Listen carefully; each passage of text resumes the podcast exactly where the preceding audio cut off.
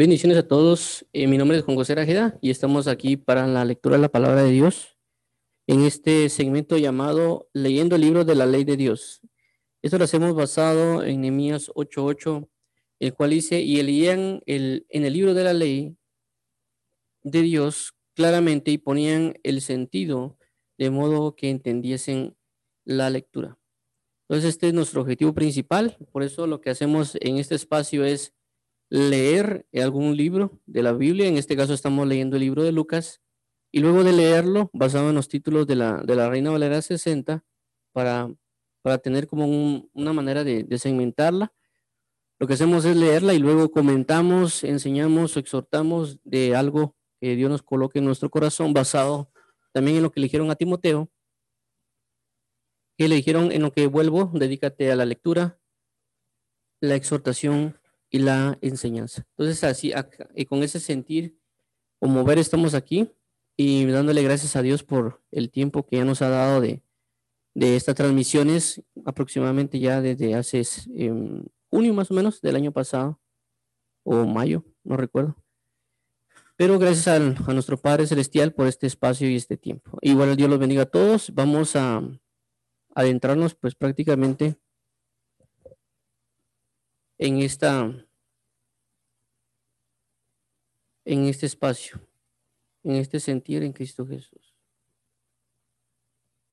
Entonces, para iniciar, oremos para entregarle a nuestro Señor Jesucristo este tiempo, para que el Espíritu Santo también nos guíe, nos revele y nos muestre su verdad y que todo enemigo sea quitado de en medio para que podamos dirigirnos en una verdad en Cristo Jesús.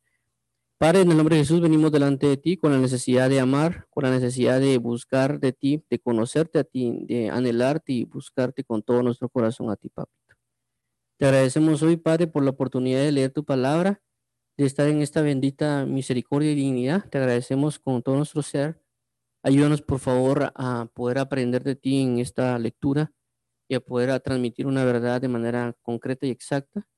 Te agradecemos hoy por esta administración y verdad, Padre eterno Guíanos hoy para buscarte con todo el corazón. En el nombre maravilloso de tu Hijo Jesucristo. Amén, amén y amén. Bueno, entonces vamos a iniciar. Y dice lo siguiente, eh, bueno, lo que hemos estado hablando prácticamente en esta ocasión es lo que respecta a la transfiguración de Lucas 9, 28 al 36. Así que vamos a volverlo a leer y nos vamos a, vamos a leer y vamos a quedarnos donde nos, eh, nos quedamos prácticamente la última vez, ya que hemos estado hablando acerca de la transfiguración, de cómo Jesús se transfigura. No necesariamente el aspecto de cómo se transfigura en ese momento, sino que los, como transfiguración es cambio de figura, ¿verdad? Entonces, cómo cambia el de figuras a veces de lo que representa eh, cuando Él se muestra como el amado, cuando se muestra como el Señor, pero es cuando Dios nos nos invita a que vayamos a orar con él al monte, como lo hizo con Pedro, Jacobo y Juan. Y ahí se muestra una gloria, también el aspecto que hablamos ya con anterioridad acerca de que lo que veamos de revelación en Cristo Jesús, que Jesús nos muestre que no vemos, no lo va a respaldar la ley y los profetas, que representa Moisés y Elías, y también lo que representa el testimonio de la voz de Dios que nos confirma de lo que estamos, lo que nos están revelando y también de que debe haber un tiempo para la, la exposición de esta revelación y no únicamente decirlo a cualquier persona, sino que va a haber tiempos, ocasiones o, o, momentos en los cuales realmente se deba decir o cuál no se deba decir. Ahora vamos a leer y vamos a hacer que vamos a continuar con esto. Dice que Lucas 9, 28 al 36, dice lo siguiente, 28. Aconteció como ocho días después de estas palabras que tomó a Pedro, a Juan y a Jacobo y subió al monte a orar. Y entre tanto que oraba, la apariencia de su rostro se hizo otra, y su vestido blanco y resplandeciente. Treinta. Y aquí que dos varones que hablaban con él, los cuales eran Moisés y Elías, quienes aparecieron rodeados de gloria y hablaban de su partida que iba Jesús a cumplir en Jerusalén. 32. Y Pedro y los que estaban con él estaban rendidos de sueño, mas permaneciendo despiertos vieron la gloria de Jesús y a los dos varones que estaban con él. 33. Y sucedió que apartándose ellos de él, Pedro, dio a, Pedro dijo a Jesús, Maestro, bueno es para nosotros que estemos aquí. y hagamos tres enramadas, una para ti, una para Moisés y una para Elías, no sabiendo lo que decía. 34. Mientras él decía esto, vino una nube que los cubrió y tuvieron temor al entrar en la nube. Y vino una voz delante, desde la nube, perdón, que decía, este es mi hijo amado, a Eloí. Y cuando cesó la voz, Jesús fue hallado solo, y ellos callaron y por aquellos días no dijeron nada a nadie de lo que habían visto. Ok. Bueno, entonces vamos a, esto es lo que hemos estado hablando, lo que prácticamente el versículo, perdón, este versículo 28 y 29 en su mayoría o base de la invitación de Jesús a la comunión eh, para mostrarnos cosas que ojo no ha oído ni, ni oído ha oído. Eh, vuelvo a resaltarlo, esto para mí es muy importante de mencionarlo porque regularmente a, veces entre nosotros los mismos creyentes entramos como que una contienda a muerte, por así decirlo, ¿verdad? Por, el, por muchas razones, a veces, a veces pueden ser tan inocentes como tan malévolas. El hecho de que el celo que a veces le tenemos a Dios nosotros provoca a veces de que nos metamos en una guerra sin cuartel, por así decirlo, o sea, a, matar contra otros hijos eh, de Cristo. Y no entendemos nuestra posición, tanto la posición de comunión como la posición de, no tener la, misma comunión. Aquí quiero llegar con esto. De que vemos de que Dios en el versículo 28 toma a Pedro, Jacob y Juan, pero realmente los toma, pero también ellos se dispusieron a ir con Jesús. A ellos les es mostrada una revelación que es la, revelación de la transfiguración de Jesucristo. Entonces, ¿qué quiero dar a entender con esto? De que solo estos tres tuvieron la facultad de conocer una revelación de Jesucristo que no conocieron los demás. Pero que ellos tal vez al exponerlo no lo hubieran creído y tal vez hubieran pensado que estaban locos. Sí, cuando, cuando le dijeron a Tomás de que Jesucristo había resucitado, Tomás, a pesar de ser un apóstol de Jesucristo, dice que no tuvo prácticamente, no creyó, perdón, a lo que los, los otros discípulos habían mencionado, inclusive otros apóstoles, del respaldo. Imagínense, si ya sabíamos, si ya saben que estaba Pedro, Jacob y Juan siempre con Jesús, y que ellos mismos dicen que vieron a Jesús resucitado, y que de repente otro apóstol dice, no, yo no, yo no, hasta que yo no ponga la mano, o mi perdón, el dedo en la llaga o en su costado, yo no voy a creer. Entonces estamos hablando de otro apóstol que tampoco creía en una verdad que inclusive fue dicha por los otros apóstoles. Entonces, ¿qué queda entender esto? El problema con nosotros a veces es de que hay personas que tienen niveles de comunión con Dios que a veces nosotros no tenemos. Ya sea porque ellos o, están muy conectados con Dios o porque simple y sencillamente Dios les quiere mostrar algo a ellos. Y el punto es de que a veces porque a ellos les muestran y a nosotros no, a veces nosotros podemos entrar en contiendas en contra de ellos porque decimos, ¿cómo va a hacer eso que va a hablar de tal cosa? Y es porque uno no ha, no ha entendido un aprendizaje.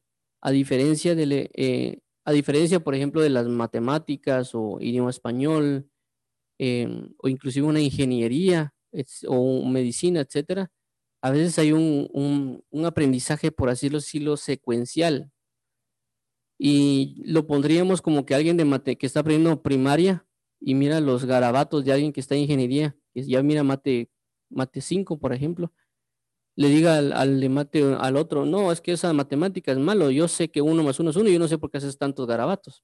Así pasa a veces en el Evangelio. Se critica por la profundidad que otro conoce cuando nosotros no conocemos, porque regularmente en el Evangelio todos piensan que tienen una gran cantidad de conocimiento y una cantidad de verdad y prácticamente entran en contienda con aquel que tiene una profundidad. Y también a veces pasa que la persona que tiene la profundidad también contiende y, y pelea contra aquel que no conoce esa profundidad. Porque regularmente en el Evangelio todos se creen expertos. Es como cuando alguien habla del amor. Todos se creen expertos en el amor pero nadie lo vive. Todo el mundo habla del amor, regularmente es algo que alguien eh, lo ejecuta o piensa de que él conoce el amor y que lo transmite, pero realmente no habla de, una un verdadero amor. Eh, es como un mensaje que regularmente he visto yo en, redes sociales, que tal vez a, personas no les molesta, pero a mí me molesta un poco por, y lo digo por, la, lo que estamos hablando del aspecto de, esto, de, las revelaciones de Dios, del aspecto de la transfiguración. Eh, hay un mensaje que hay en internet que le dicen, eh, ponen amén sin tilde para amar más. Eh, ¿Por qué lo ponen así? Porque yo lo veo como, como alguien esté conteniendo contra alguien que cree en Cristo y que para él el amén es algo religioso que no representa nada más que algo religioso. Entonces especificó amén sin tilde por la referencia o el énfasis de decir, miren, no amen como la religión ama en el aspecto del creer en Cristo. Eh, para bueno, no sé si a alguien le ha molestado, a mí se me ha molestado porque están negando una verdad. La Biblia habla, dice que de que en Cristo todas sus palabras en Él son amén y todas las palabras que Dios da es en amor. Entonces cuando yo digo amén con tilde, estoy diciéndole amén al amor. ¿Para qué? Para amar más.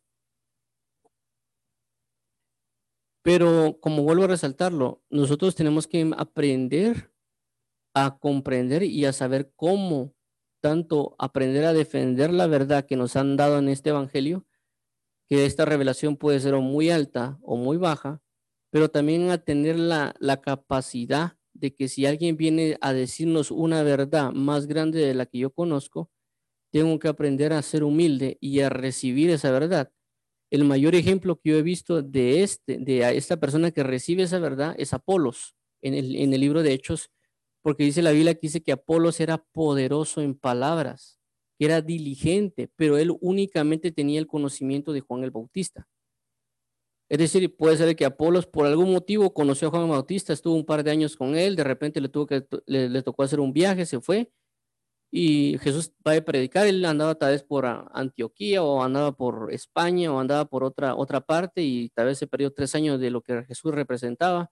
Cuando él ya después de su viaje regresó, que andaba predicando por otros lugares, de repente llega a este lugar y comienza a predicar el Evangelio y ni se entera que había Jesús, pero él ya estaba predicando un mensaje de, la, de lo que Jesucristo iba a venir, del Mesías, porque solo conocía hasta, hasta Juan el Bautista y predicaba el bautismo de Juan el Bautista. Entonces prácticamente su doctrina estaba como que un poco atrás. O sea, sí era verdadera, pero andaba atrasada. Y dice, pero dice que era poderoso en palabras. Ah, ¿qué quiero, ¿Por qué hablo todo esto? Lo estoy hablando por respecto a la transfiguración y la revelación que Dios puede dar, porque recordemos que cuando se transfigura, prácticamente era algo no visto de él. Es decir, todos miraban a un Jesús que resucitaba muertos, que caminaba, que hacía para la tormenta, eran cosas públicas de él, pero las cosas privadas como la transfigurarse, cambiar su forma, no era eso. Entonces, con esto lo hacemos de lo que representa la revelación. ¿Por qué? La revelación, ¿qué significa? Revelar significa sacar del oculto algo. Siempre estuvo ahí, pero no se ha dado a conocer. El ejemplo que siempre pongo de revelación es los que hemos creído en Jesús. Conocemos a Jesús, pero antes no lo conocíamos, pero siempre estuvo ahí. Lo único que se nos reveló. Inclusive uno tal vez conocía a Jesús, pero lo que hacía era sacar chistes de Jesús, ¿verdad? Por ejemplo, en mi caso antes, cuando yo era, creo que niño, no sé, eh, sacaba chistes de, Jesús. No, tal vez no tanto, sino que uno o dos eh, hacía yo chiste de, eso y ponía el nombre de Jesús o, algunas otras cosas. Em, entonces, pero eh, conocía de alguna manera el nombre de Jesús, pero lo conocía mal o, lo, o tal vez lo insultaba o demás. Pero ahora que estoy en él, pues se me fue revelado y lo conozco ahora. Pero siempre estuvo ahí. Igual es la revelación, la revelación siempre está ahí, es decir, la revelación es, está, siempre está la manifestación ahí. Lo único que no, ahora no la dan a conocer. Es como el, los, el otro ejemplo es de los profetas, que la Biblia dice, de que los profetas indagaron con diligencia lo, para quiénes eran todas esas cosas que habrían de venir. Esto lo habla, lo habla Pedro, pero prácticamente, imagínense, ellos lo profetizan y lo están profetizando, pero ellos no saben para quién es. Es decir, esto fue, eh, fue sellado para después ser revelado. Y aunque ellos lo quisieran encontrar, no les fue otorgado el conocer esa revelación, aunque ellos lo dijeron y lo profetizaron. Pero ahora a nosotros nos es dado a conocer el misterio, es decir, eso que estaba sellado fue ahora sacado a luz. Es como los sellos del Apocalipsis o los sellos de Daniel que le dijeron sella estas palabras. Es decir, eso está ahí, pero está oculto. Ya fue revelado y él lo conoce tanto Juan como Daniel, pero nosotros no. En el momento que se manifieste va a ser revelado, está oculto, está sellado, pero ha de ser conocido. La revelación no, no es nada nuevo, la revelación única y exclusivamente es algo que está oculto, que no se ha dado a luz. En este caso es lugar de la transfiguración. Jesús siempre tiene una forma, o tenía, o tiene una forma en comunión con Dios, pero no lo da, no lo dio a conocer, sino nada más a Pedro, Jacobo y Juan en el momento que él vio preciso. Ahora, regresando a donde, a donde, al punto que estaba o quería llegar, que creo que se me olvidó.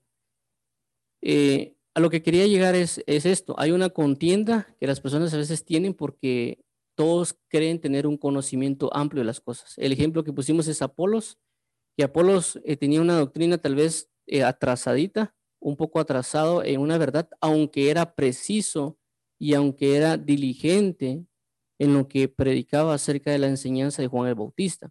El punto fue de que hubo un Priscila y Aquila que se acercaron para exponerle el Evangelio de Jesucristo.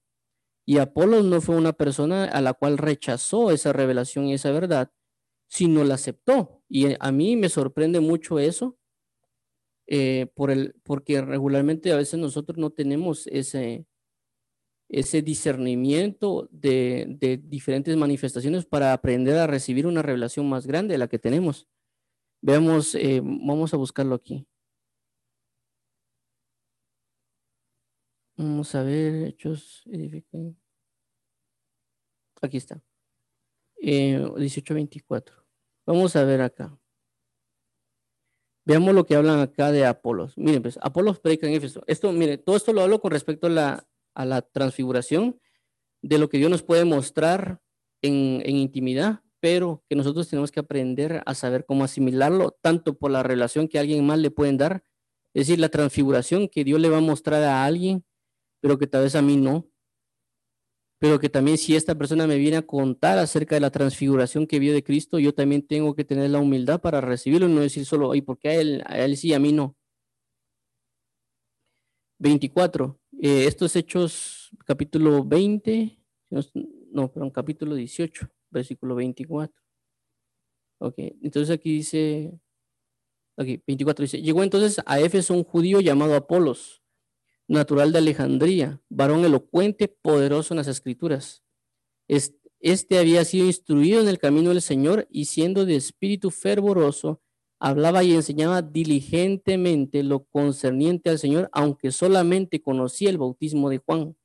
Ojo, dice que siendo de espíritu fervoroso, hablaba y enseñaba diligentemente lo concerniente al, espíritu, al Señor, aunque solo, solamente conocía el bautismo de Juan.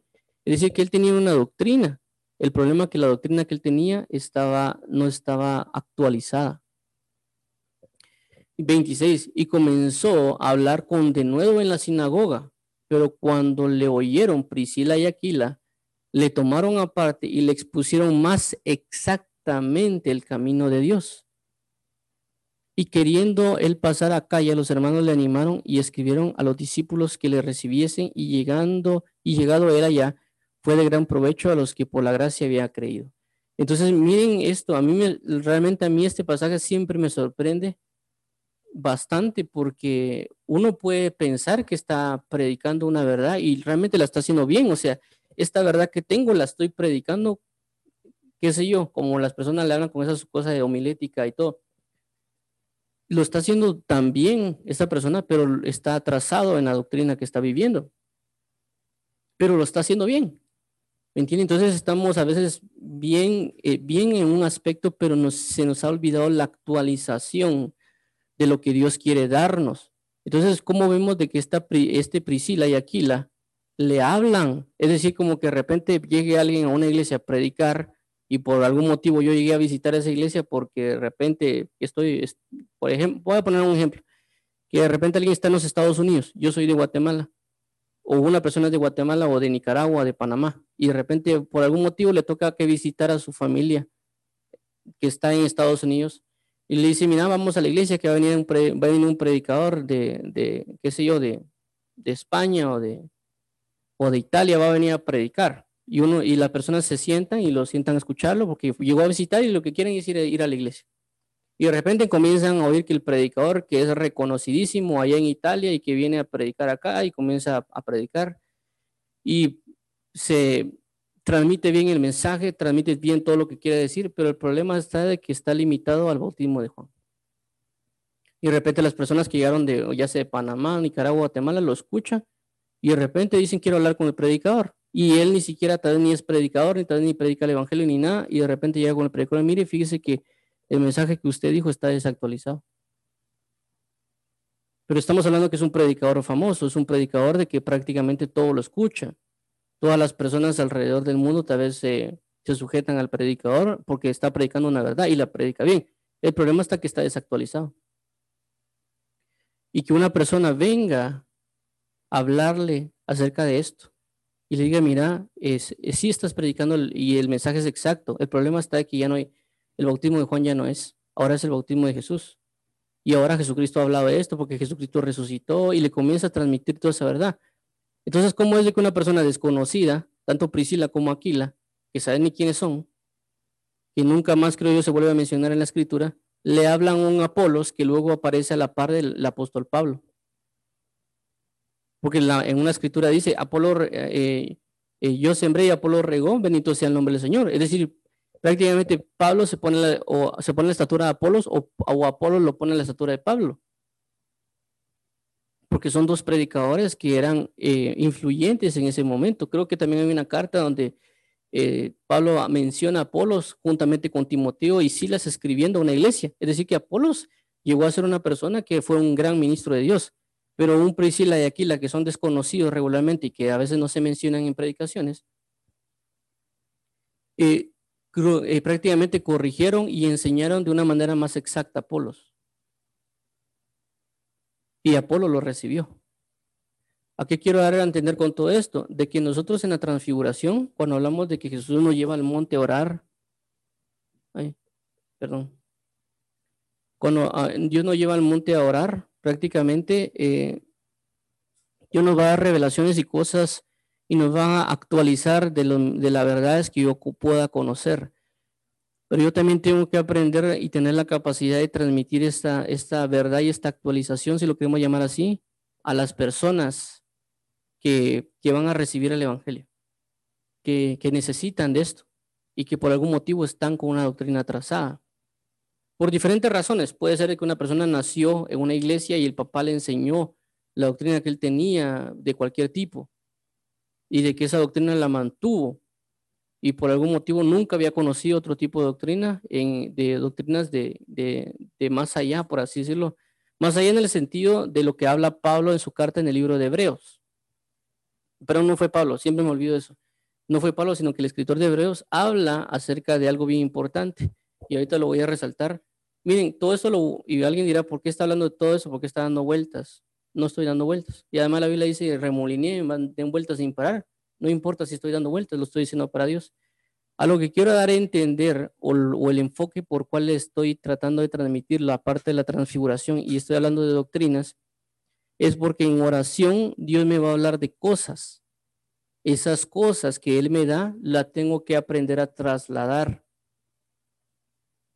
y a ver cosas que aparentemente me van a ocasionar duda, pero están escritas. Y el problema es de que nosotros entramos en intimidad con Dios y recibimos revelaciones, pero no las sabemos trasladar. Por eso es mi enfoque. Yo puedo hablar de Cristo porque se transfiguró en la, en escatología y demás, pero si no entendemos que actualmente hay una gran contienda a causa de que recibimos revelaciones y no las sabemos de dar y que por eso está en caos el Evangelio, tanto tenemos a personas que están, son Apolos que contienden contra personas Priscilas y Aquilas y que contienden con Pablos y Pedros porque todos conocen diferentes cosas acerca de Cristo. Predica un, hay Apolos que están ahorita predicando en, alrededor del mundo y predican con una certeza y que hay multitud de gente que lo siguen, pero cuando se les acerca Priscilas y Aquilas, los rechazan. Hay Pedro, Jacobo y Juan que hablan y dan su mensaje después de tiempo, cuando se les fue presentada una revelación y que Jesucristo dijo, no digan esto hasta que yo no resucite. Y, lo, y estos señores, que son Pedro, Jacobos y Juan, que están alrededor del mundo, que tienen comunión con Dios, transmiten las verdades fuera de tiempo.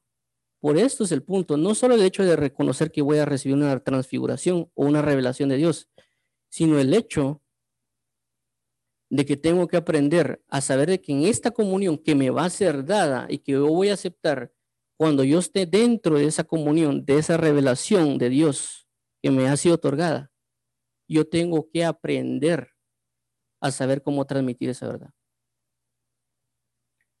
Ahora voy a hablar también, Rudy, rudimentos, ok. Ahora, hay otra cosa que también voy a, voy a mencionar, que por ejemplo también tenemos que tener em, énfasis en eso. Aquí estamos. Este es el, y es el hecho de, también, por ejemplo, lo que aconteció con Moisés. Moisés también tuvo un, una, un, el ser tomado al monte.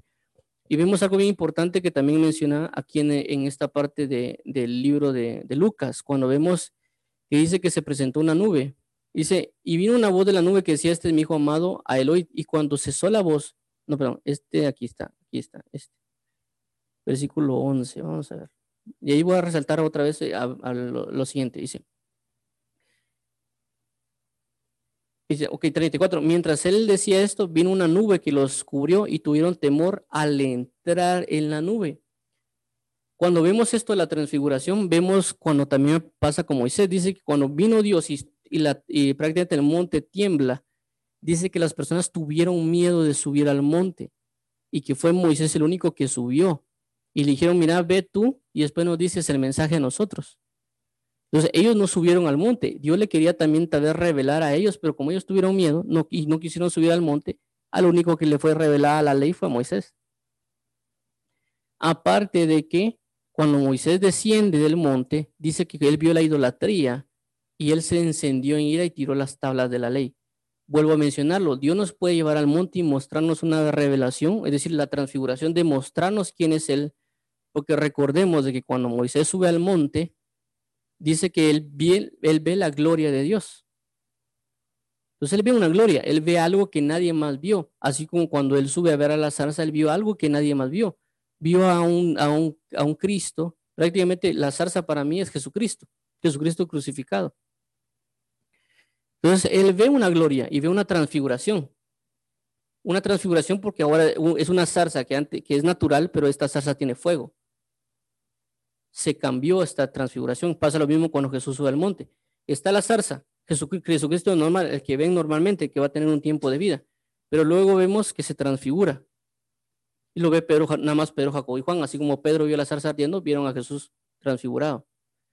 Pero cuando baja Moisés del monte, baja con ira y viene y agarra a todos a, con la ley.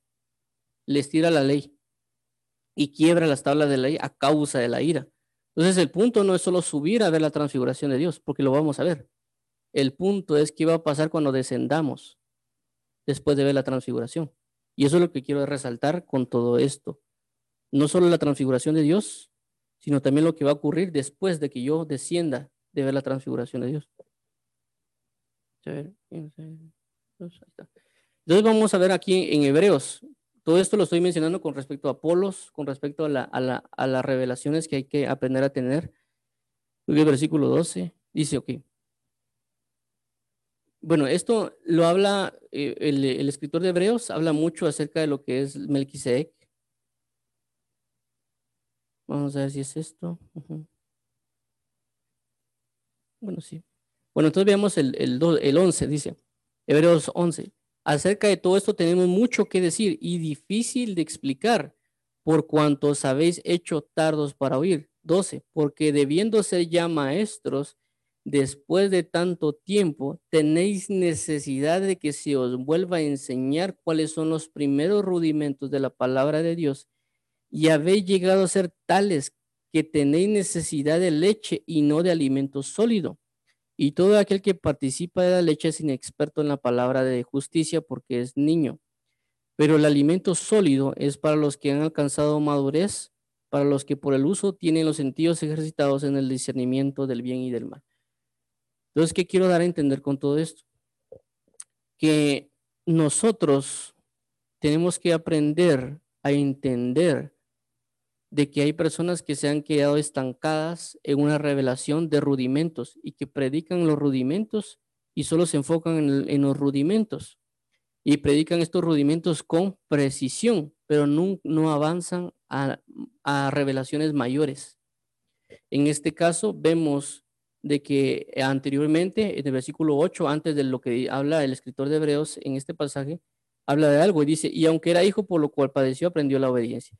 Y habiendo sido perfeccionado, vino a ser autor de eterna salvación para todos los que obedecen. Y fue declarado por, por Dios sumo sacerdote según el orden de Melquisedec.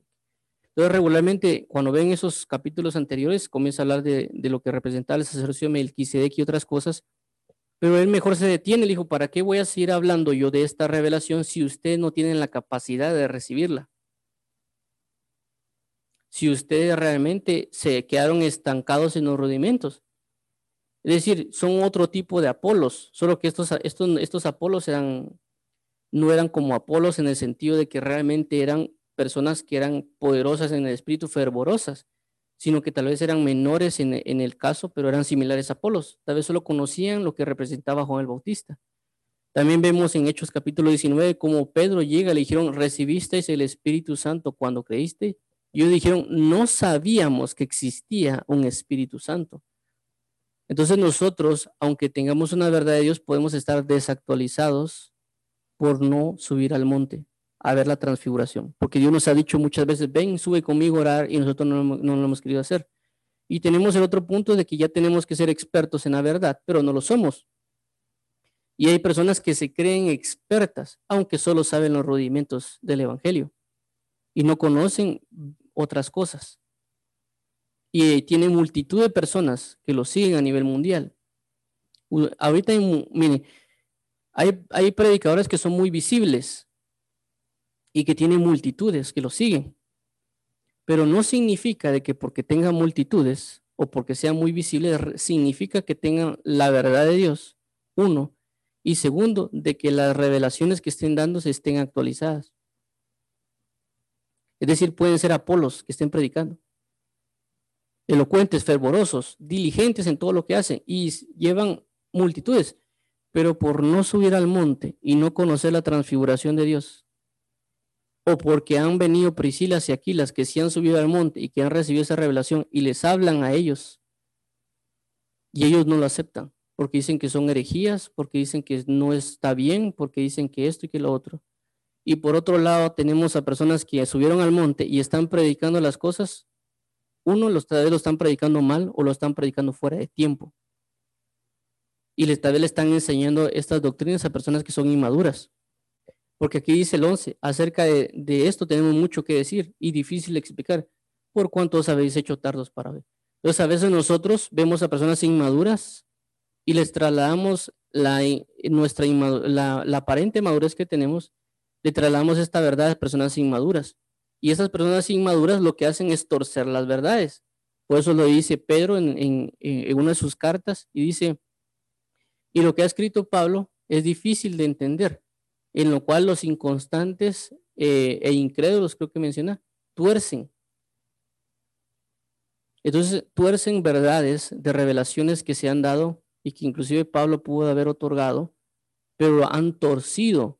Y eso lo está diciendo una persona como Pedro, que también es apóstol de Jesucristo y que también militó con Jesús mucho tiempo para decir que Pedro dice cosas que son difíciles de entender, significa de que es un nivel de profundidad muy alto y que a veces regularmente nosotros tal vez ya hemos torcido, pero a veces no pensamos que lo hemos hecho porque regularmente nos categorizamos a nosotros mismos como perfectos. Nos ponemos como un sello de calidad y no entendemos que nuestra revelación, que nuestra forma de vida está desactualizada o no está realmente precisa o correcta como en el caso de Apolos. Y que para realmente tener esta revelación de verdad tenemos que subir al monte y dejar que Dios nos muestre y nos dé esa revelación pero que si nosotros no lo hacemos, no nos lo van a revelar. Y no estoy hablando de leer la Biblia, estoy hablando de ir a orar al monte. Y hay muchos predicadores, y, puedo, y esto lo puedo decir con certeza, de que muchos predicadores famosos tal vez leen, tal vez estudian mucho la Biblia, pero oran muy poco. Y se deja ver en sus predicaciones que no oran, porque si oraran, las dimensiones que ellos manejaran fuera muy diferente y lo puedo decir con certeza y con solvencia. Y alguien dirá, pero ¿cómo usted sabe que no? Porque no, no, veo yo las predicaciones de Cristos transfigurados. No veo muchas manifestaciones que la oración da. La oración da frutos como la palabra da frutos. Es decir, la Biblia dice, por sus frutos los conoceréis. Hay diferentes frutos. Tanto la persona que ora tiene frutos como la persona que lee tiene frutos. No son los mismos frutos. Entonces son muy estudiosos de la ley, van a seminarios de teología y muchas cosas, pero están casi que muertos porque no oran, porque tal vez nunca subieron al monte. Tal vez Dios los llamó muchas veces a orar al monte, pero nunca subieron a orar al monte. Porque la Biblia dice, y este género no sale sino con oración y ayuno, no sale con lectura de la palabra, no sale con estudiar mucho la palabra, no sale con eh, ¿qué le dijera yo? Meditar mucho en la palabra. Dice que sale con oración y ayuno. Algunos dicen que la palabra ayuno no, existe ahí. Bueno, entonces no ayune, ore. Entonces lo que quiero mencionar es, subamos al monte para ver una revelación de Dios que Él quiere mostrarnos, que siempre se va a manifestar de diferente manera, lo vamos a conocer diferente. Pero esta revelación que nos va a ser otorgada en el monte, en este caso ver a Jesucristo resplandeciente, a Moisés y Elías, eh, ya mencionamos que va a ser respaldada por la ley y los profetas. Y también dice que quienes aparecieron rodeados de gloria hablaban de su partida que iban Jesús a cumplir en Jerusalén. Es decir, que todo lo que Dios me diga a mí en el monte va a ser respaldado por la escritura, pero también me va a dar una revelación acerca de lo que representa la cruz de Cristo. Y Pedro y los que estaban con él estaban rendidos de sueño, mas permaneciendo despiertos vieron la gloria de Jesús y a los dos varones que estaban con él. ¿Qué tanto pudo orar Jesús para que Pedro y Jacobo eh, o Pedro y los demás se rindieran de sueño? Puede, ser que la oración de Jesús se extendió mucho. Podría ser también de que simple y sencillamente la gloria que cayó en ese momento los, les provocó sueño porque no resistió sus cuerpos. Esto basado en lo que hemos leído en, el, Daniel capítulo 10 acerca de, de, cuando llega una visitación angélica, cómo puede uno quedar desmayado prácticamente por causa de la dimensión de presencia y otras cosas más que habla en este aspecto. Eh, y dice, bueno, y vieron la gloria de Dios y a los dos varones, y por consecuencia Pedro viene y habla. Y bueno, la otra manifestación que habla aquí dice, mientras él decía esto, vino una nube que los cubrió y tuvieron temor al entrar en la nube. Entonces, algo muy importante, las personas a veces regularmente dicen de que, el amor no tiene temor, pero ¿cómo es que estas personas sí tienen miedo? Y estamos hablando que el, aquel que ama, que se llama Jehová de los ejércitos, se presenta en una nube y tuvieron miedo. Eh, tuvieron, ¿qué dice aquí? Perdón, tuvieron temor al entrar en la nube y vino una voz desde, desde la nube que decía, este es mi hijo amado, a él oíd. Y cuando cesó la voz, Jesús fue hallado solo. Y ellos cayeron, callaron y, porque, y por aquellos días no dijeron nada a nadie de lo que habían visto. Entonces, ¿qué pasa? Dios mismo confirma, como ya hemos mencionado, la palabra es decir, tenemos diferentes, este pasaje nos enseña diferentes eh, formas de cómo comprender que lo que me están siendo revelado es o no es de Dios. Y una de las cosas es que va a estar en la palabra, va a estar en la ley los profetas, Moisés y Elías. También va a tener respaldo de Cristo porque me va a revelar quién es Jesucristo y lo que representa con respecto a la cruz. Y también me va a revelar Dios mismo Padre lo que representa a Jesucristo. ¿Por qué? Porque se va el mensaje que me van a brindar es para que yo me enfoque en Jesús. Aquí dice, y vino una voz desde la nube que decía, este es mi hijo amado, a él oíd. El énfasis es, miren, aquí está, se los estoy mostrando, no solo está transfigurado, no solo, tienen un respaldo de, de, de lo que ustedes piensan, de que son lo mejor que hay, sino también ahora doy un respaldo mío. Es decir, no solo damos el respaldo de la ley y los profetas, sino también el respaldo de Dios mismo diciendo, eh, a Él tienen que oír, a Jesucristo, a Él tienen que enfocarse, en Él tienen que conocer. Él tiene el respaldo de lo que yo he mandado a través de la ley, a través de Moisés y a través de los profetas. Él tiene el respaldo mío. Y ese es el punto, que a veces cuando, cuando nosotros venimos y recibimos esas revelaciones de Dios, venimos y vamos con todo, pero se nos olvida, vamos a revisar la Biblia, vamos a ver dónde está esta revelación de lo que me ha sido mostrado de Cristo en la escritura. ¿Por qué? Porque tenemos que aprender ese respaldo. ¿Por qué? Porque nos vamos a topar con Apolos que son poderosos en la palabra. ¿Me comprenden? Ellos son poderosos en palabra. El problema está que yo vengo con, con la revelación que Dios me dio y, la comento a este Apolos. El problema es de que este Apolos no le va a atinar donde está en la Biblia, por muy pilas que sea. Pero si yo vengo y, logro entender la escritura de lo que Dios me da y logro indagar dónde está escrito lo que yo ya me dio, porque Él mismo me va a otorgar esa manifestación a través de lo escrito, de lo que yo viví, dónde está escrito. Cuando yo llegué con un Apolos que es poderoso en palabra, que por, por consecuencias, por alguna razón, ustedes ya se han topado con ese tipo de Apolos, de que tal vez se dicen los versículos como que fuera ametralladora, no, eso está ahí, comienzan a, a recitarlos, un montón de situaciones que viven esos, Apol esos Apolos, que tal vez inclusive se pueden saber la Biblia de memoria y que a veces solo cuando uno llega con una revelación, como es revelación, no van a atinar donde se encuentra, a menos que Dios se lo revele en ese momento.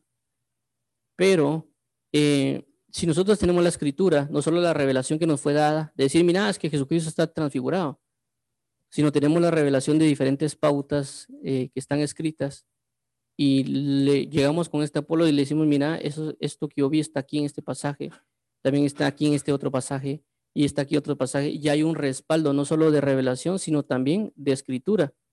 Y esta persona va, tal vez va a tener más respeto a lo que está escrito que a lo que yo vaya a decir que proviene de Dios. Aunque por eso mismo a veces hay cosas que Dios me dice a mí, no les vengo yo a decir a ustedes, no es que a mí mi Dios me dijo, sino que a veces digo, mira, la Biblia dice en tal lugar, tal cosa, tal otra, aunque sé que Dios me lo dijo literalmente, mira, la Biblia dice esto y esto y esto, o que Dios me lo ha hablado, pero no vengo, ah, no me que Dios, Dios a mí me dijo y que Dios esto sino que dónde está escrito, dónde está la palabra, el pie de imprenta. ¿Por qué? Porque es súper importante que nosotros aprendamos a comprender de que podemos ser enviados a personas que son Apolos, aunque nosotros no seamos personas eh, prácticamente conocidas, o nosotros no, seamos prácticamente personas eh, elocuentes como Apolos, porque prácticamente de Priscila y de Aquila no se dice nada, no se dice que eran elocuentes, no se dice que eran fervorosos, Solo simple y sencillamente eran personas que estaban en la sinagoga, que después hablaron con, con Apolos y que después no se menciona a ellos. Entonces, ¿qué puede pasar? Pongámoslo, lo vamos a poner así. Puede ser de que algún, algún día puede ser que ustedes vayan en un avión, vayan en algún bus, por algún motivo tal vez se topen a un predicador famoso y ustedes también ni son ni famosos ni nada, simple y sencillamente buscan a Dios. Y que puede darse la ocasión que puedan conocer a una persona que es predicador y les den una revelación que Dios le dio, que él necesite, porque él en ese momento tal vez en esa área esté desactualizado. Y van a ser de bendición porque a ustedes tal no lo conocen y tal vez ustedes cuando lo dicen ni siquiera les creen de lo que de la revelación que dan a conocer a los demás. Tal vez hasta les los toman por locos porque están diciendo algo que es de Dios y que Dios le dijo, inclusive tienen base bíblica para respaldarlo, pero no creen. Y cuando se acerca a este predicador y tal vez usted le transmiten esta verdad a este predicador y este predicador por algún, por, por gracia de Dios la acepta y la recibe así como Apolos, eh, si él se sube a un púlpito y lo traslada, puede ser que muchos le crean y ni siquiera lo toman por loco, sino, ah, no, es que Dios le reveló y a ustedes sí los toman por locos. Pero la verdad va a ser revelada a un montón de personas de que tal vez ustedes no se la recibieron, porque a veces las personas no reciben las cosas por realmente porque hay una verdad, sino a veces las personas reciben la palabra porque tienen un respaldo de una persona conocida. No es lo mismo que yo, diga, por ejemplo, Dios me dijo que, lo, que tenemos que orar, a que un predicador de miles de personas diga, no, es que Dios a mí me dijo que tengo que orar. La revelación es la misma, el, el peso que hay en cada quien es diferente. De credibilidad de muchas situaciones va a ser diferente. Entonces, eh, vuelvo a mencionarlo, nos podemos, podemos ser nosotros eh, Priscilas y Aquilas que nos topemos con Apolos porque hemos subido al monte y nos han sido mostrar la transfiguración. O viceversa, podemos ser nosotros Apolos que estemos predicando y vengan Priscilas y Aquilas a, hablarnos a nosotros para que nosotros cambiemos. Eh, esto también lo puedo mencionar con un testimonio que oí de, de un predicador que se llama Apóstol Otonel Ríos Paredes. Él predicaba un evangelio, él predicaba de muchas cosas, pero creo que una vez no, no, él no conocía lo que eran las liberaciones y creo que habló inclusive en contra de eso una predicación. Y recuerdo que en el testimonio que él cuenta, eh, que prácticamente la predicación creo que se llama, de, él se llama, eh, yo lo oí de esa, de esa predicación que se llama la nueva doctrina, él, predica una, una, es un mensaje que se llama la nueva doctrina, pero realmente el mensaje no es que se predique una nueva doctrina, sino que siempre estuvo esa doctrina. El problema está que nadie la conocía. Y en la predicación él menciona el testimonio de que él predicó prácticamente algo y él había predicado en contra de las liberaciones. Luego dice que una persona eh, sabía dónde vivía él y, prácticamente no, o sea, no conocía, no, había hablado con él y prácticamente llegó a la casa, escribió, escribió algo y creo que se lo metió bajo la puerta. Eh, este, este hermano agarra el papel, dice que lo primero que vio es de que tiene muchas faltas de ortografía, lo que él estaba leyendo. Y prácticamente decía que sí había liberaciones y sí había manifestación de dones en este tiempo. Y él cuando vio la falta de ortografía y el mensaje como era contrario a lo que él predicaba, lo, lo envolvió un pedazo de, lo envolvió prácticamente el papel y lo tiró. Y dijo, ah, este ni siquiera sabe escribir. Eh, luego el Espíritu Santo le dijo, ve y recoge ese papel. Luego él lo recoge, lo, lo lee ya específicamente y habla que sí hay liberaciones y demás. Y dice que en el momento que él termina de leer y le dice a Dios, Señor, hay en este momento eh, liberaciones o manifestaciones de dones.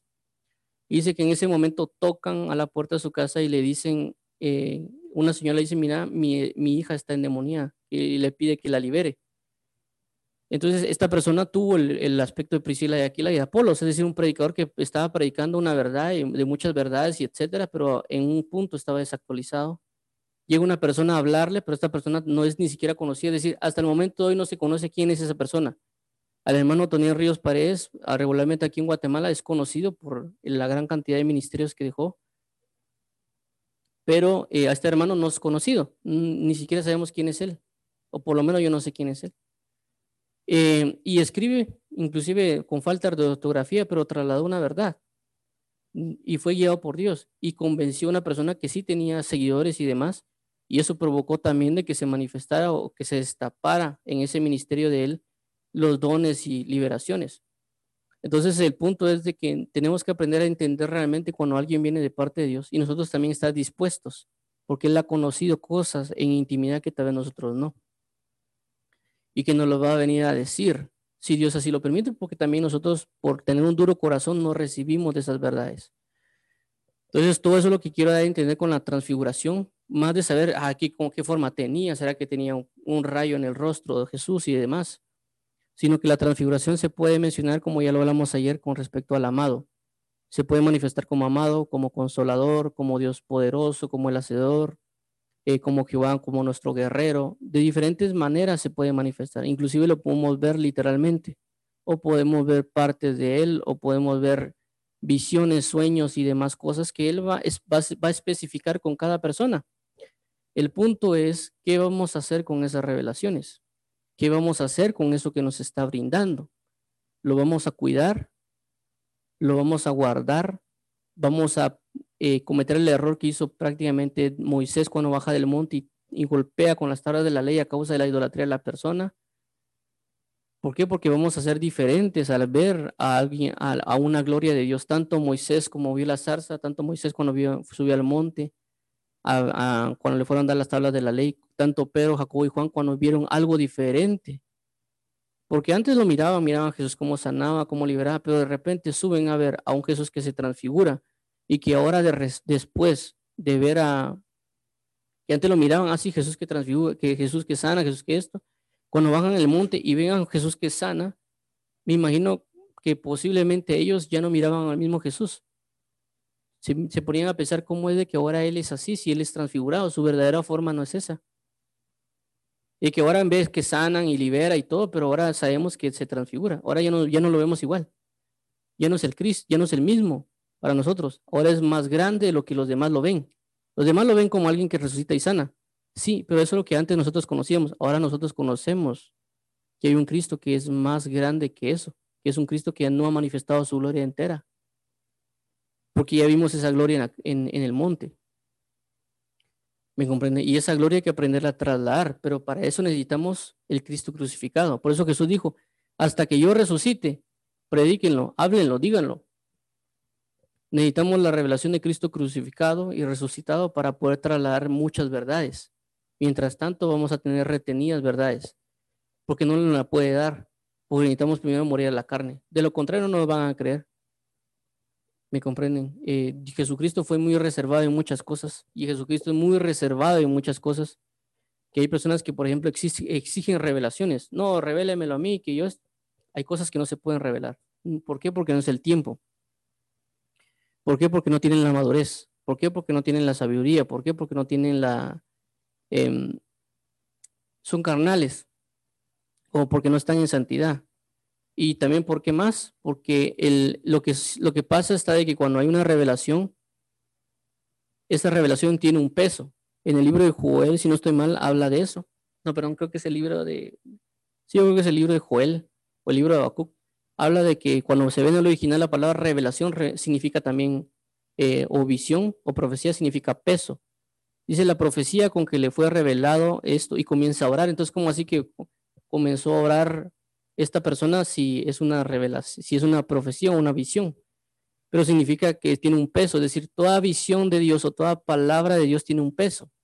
Por eso Jesucristo dice, tengo muchas cosas que decirles. Es decir, tengo muchas revelaciones que darles, pero no las pueden soportar, no la pueden sobrellevar. Es decir, que una revelación de parte de Dios tiene un peso. Cuando yo le revelo algo a alguien, cuando yo predico algo le, o le enseño algo a alguien, eso tiene un peso y él tiene que aprender a andar con ese peso. Cuando él lleva ese peso, ese peso se representa muchas cosas. Si yo le hablo de una salvación y le enseño a alguien acerca de la salvación de Dios, va a llevar el peso de la, de la predicación o oración para que esas almas sean salvadas o algunas otras cosas que implica esa revelación. Por eso Dios no puede solo venir y revelarle todo a todos, porque esa revelación representa un peso y representa una responsabilidad.